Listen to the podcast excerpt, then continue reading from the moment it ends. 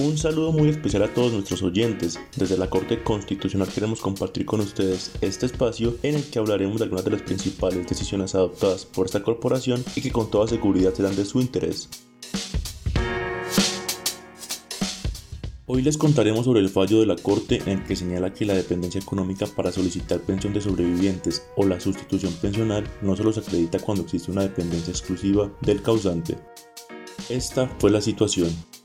Una ciudadana con enfermedad neurodegenerativa presentó tutela contra el Tribunal Administrativo del Meta, después de que éste revocara la sentencia de primera instancia que había ordenado que se le reconociera la pensión de sobrevivientes de su hermano fallecido. Según el Tribunal del Meta, la accionante no demostró la dependencia económica de su hermano, puesto que para 1997, cuando falleció su familiar, ella era menor de edad y dependía de sus padres.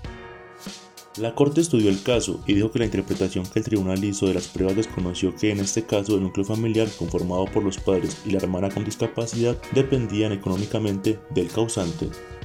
Por esto concluyó que para efectos de adquirir la pensión de sobrevivientes o la sustitución pensional, la dependencia económica no solo se presenta cuando una persona demuestra haber dependido completamente del causante, también la puede acreditar quien demuestra que, a falta de la ayuda financiera del cotizante fallecido, habría experimentado una dificultad relevante para garantizar sus necesidades básicas.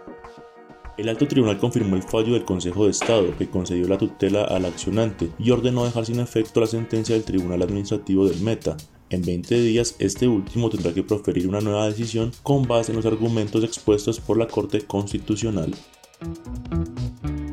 Para quienes quieran ampliar información sobre esta decisión, la sentencia es la T-167 del 2022 y la ponente es la magistrada Gloria Estela Ortiz Delgado. La pueden encontrar en la página web www.corteconstitucional.gov.co.